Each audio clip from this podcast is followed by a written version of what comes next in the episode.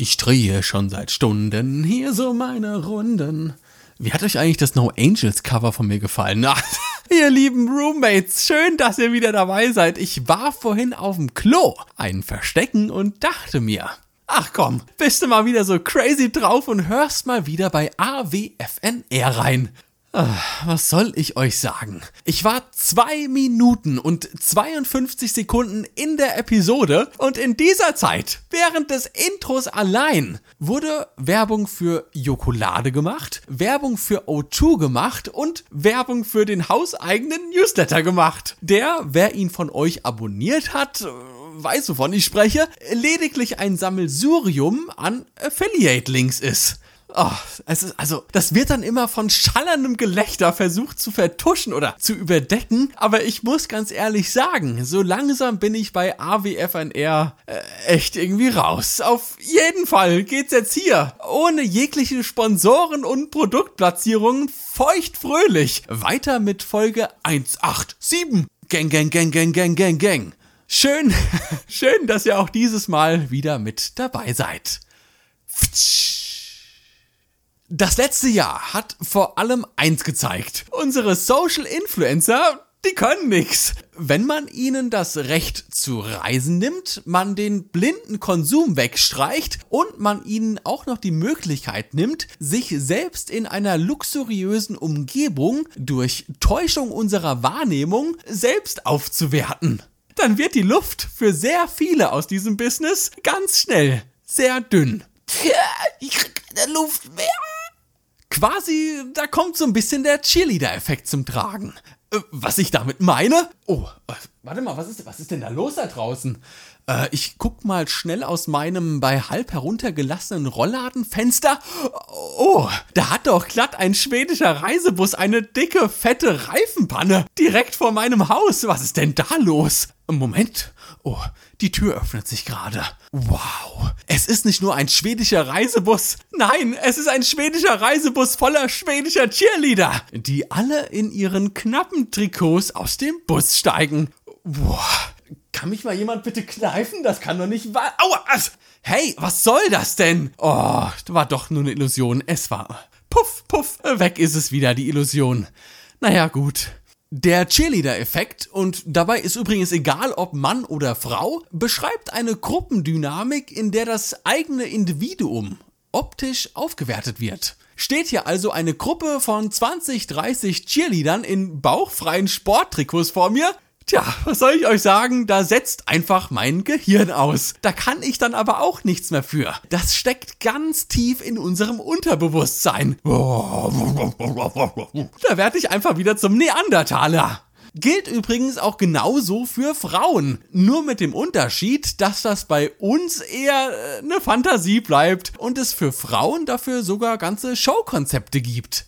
Das fing damals mit den Magic Mike Filmen an und kann jetzt durch Showgruppen wie die Sixpacks beispielsweise live von ganzen Horden an schreienden, kreischenden!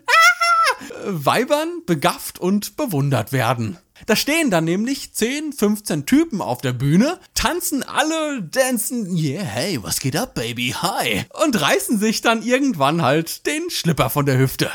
Das ist dann nichts anderes als der Cheerleader-Effekt. Würde nämlich immer nur eine nach der anderen aus unserem fiktiven Reisebus hier vor der Haustür aussteigen, wäre meine Begeisterung wahrscheinlich eher etwas zurückhaltender. Ist ja auch irgendwo klar. Man bespringt ja auch niemanden im Supermarkt, nur weil er oder sie nicht bei drei direkt aufs Konservenregal gehüpft ist. Auch wenn wir es vielleicht manchmal gerne wollen.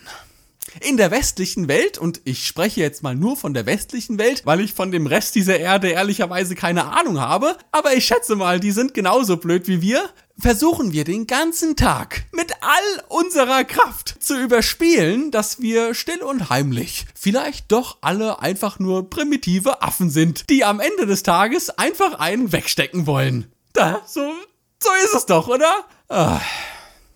Influencer triggern in uns unterbewusst eben diesen primitiven Affen. Sie lösen in uns die rudimentärsten Emotionen aus. Gier, Neid, Lust, Verlangen, vielleicht auch manchmal die kleine Eifersucht.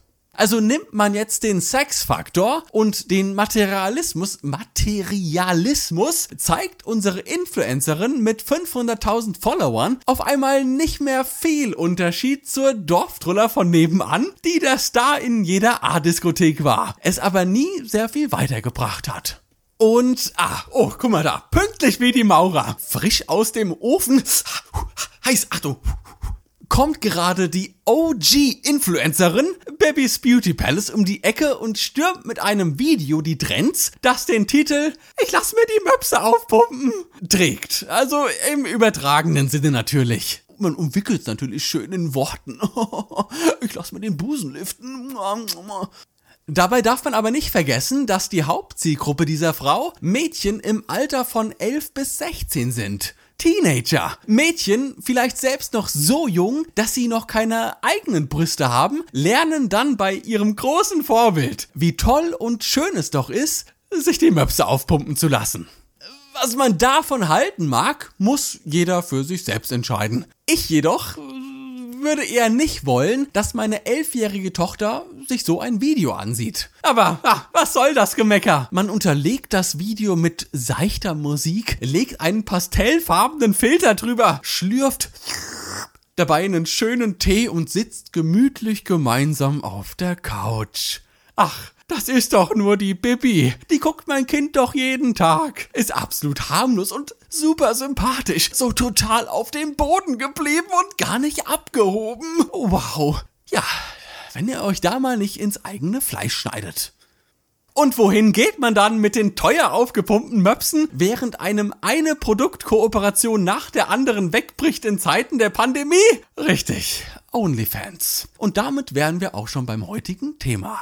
OnlyFans verbindet die eben getriggerten Grundbedürfnisse des Menschen nur online.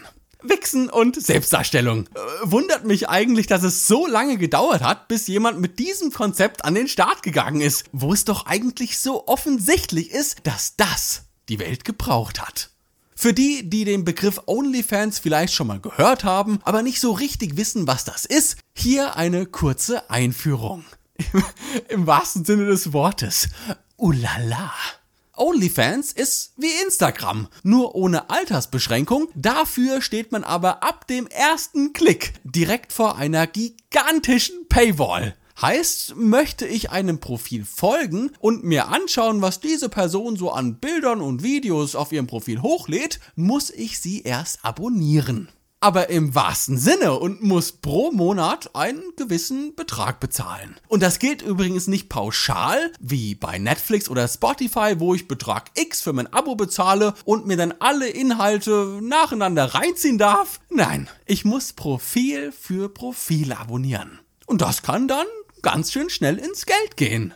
Nehmen wir mal die deutsche Rapperin Nura, die seit einiger Zeit exklusiven Content für OnlyFans produziert. Da dabei zu sein, kostet mich im Monat schlappe 15 US-Dollar. Oder die aktuelle Muße von Patrick Ludolf. Das Model Maria Henning postet auch exklusiven Inhalt auf OnlyFans. Wenn ich da dabei sein möchte, kostet mich das schlappe 10 Dollar im Monat. Ich habe also lediglich zwei Profile abonniert und muss jetzt schon mehr dafür monatlich zahlen, als ich für Spotify und Netflix zusammen bezahle.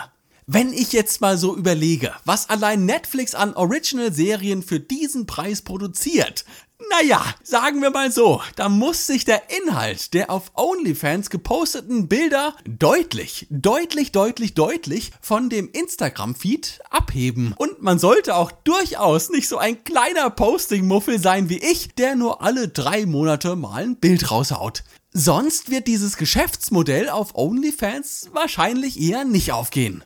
Und hier, ach komm, was soll's. Hier müssen wir auch gar nicht weiter um den großen heißen Brei herumreden. Das macht die Maria zum Beispiel auch nicht und gibt ganz offen zu, dass sie auf OnlyFans Nacktbilder von sich postet. Zack, bumm, hepp, da haben wir die Bombe, puff, platzen lassen. OnlyFans ist die versaute Pornoschwester vom Brüden. Ah, ein Nippel, i, geh weg damit. Instagram.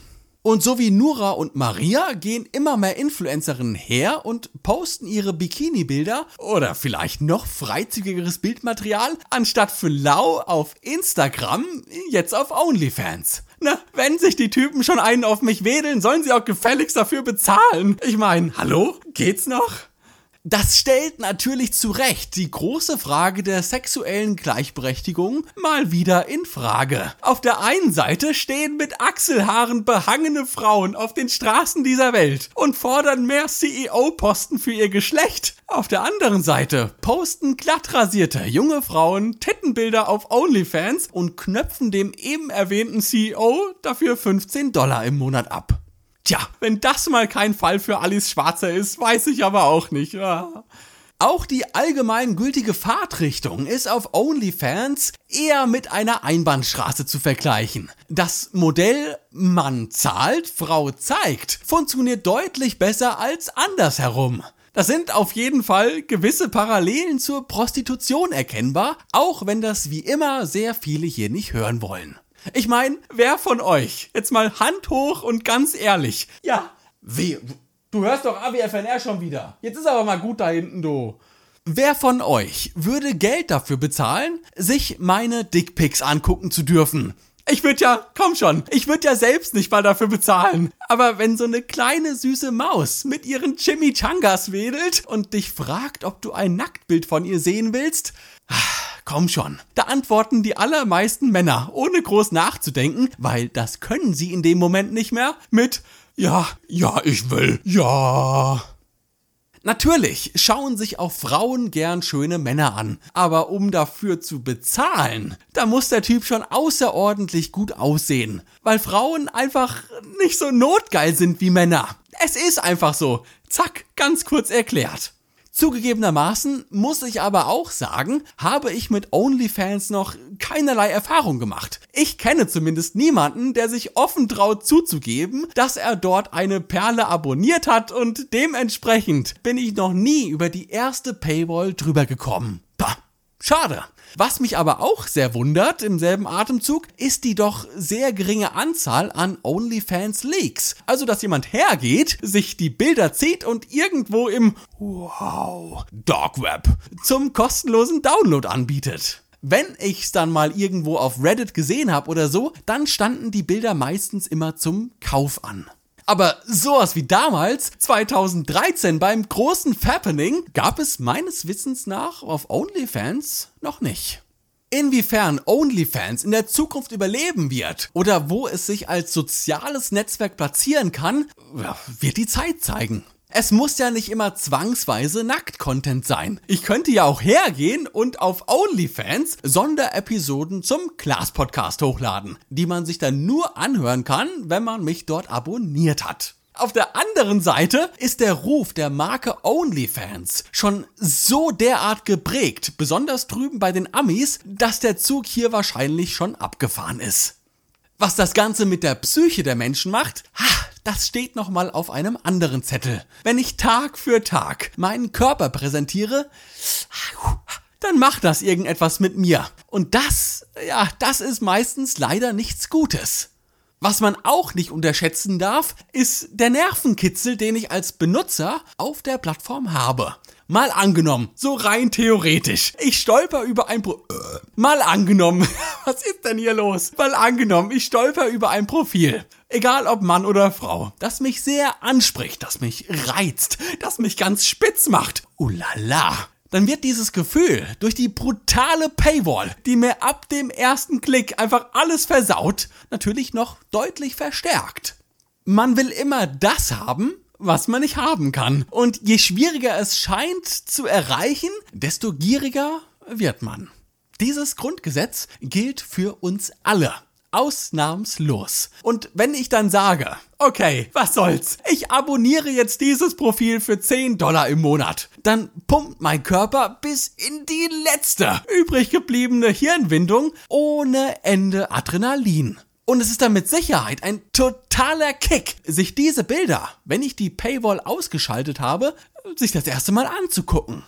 Okay, das mache ich dann einen Monat, zwei Monate, drei Monate und dann vier, na, vier Monate weiß ich nicht. Und dann fängt man sich nämlich an, irgendwie daran zu gewöhnen, auf so eine ganz merkwürdige Art und Weise. Und Gewohnheit war schon immer, seit jeher, der größte Feind der Lust. Deshalb halte ich es auch für sehr unwahrscheinlich, dass Menschen ein OnlyFans-Profil für mehr als zwölf Monate abonnieren würden. Ich habe dazu natürlich keine Zahlen, das ist aber so meine persönliche Einschätzung. Klar, über die Zeit ändern sich natürlich die Bilder, die Videos, die diese Person dort hochlädt. Es ist immer was Neues, aber das Motiv, wenn ihr versteht, was ich meine, das bleibt ja irgendwie doch immer das gleiche. Und irgendwann ist es vielleicht nicht mehr gerechtfertigt, 120 Dollar im Jahr für ein paar Tettenbilder zu bezahlen, während auf der größten Porno-Plattform der Welt, Pornhub.com, allein im Jahr 2019 1,36 Millionen Stunden Videomaterial hochgeladen wurden, die ich mir als Nutzer gratis reinziehen kann. Also gratis, ich muss mich dafür nicht registrieren und gar nichts. Das ist halt dann schon eine schwierige Angelegenheit. Also, ich sitze ja eh immer nackt vorm Mikrofon, während ich die Episoden hier einspreche. Da mache ich doch direkt mal ein Selfie von mir und erstelle flottidotti ein OnlyFans-Profil. Schaut da doch gerne dann mal im Anschluss an diese Episode vorbei, ihr spitzensüßen Mäuse. Und ansonsten, ja, würde ich wie immer vorschlagen, dass es das für heute gewesen ist. Ich hoffe natürlich wie immer, dass ihr etwas unterhalten wurdet, dass ihr die ein oder andere klitzekleine Information mit in eurer Glastupperdose nach Hause nehmen konntet und dann würde ich ganz einfach und ungezwungen vorschlagen, dass wir uns das nächste Mal wieder hören, wenn es wieder heißt Klaas zu dem Podcast. Lasst krachen, ihr süßen Mäuse, ich hab euch ganz doll lieb. Ciao. Brrr.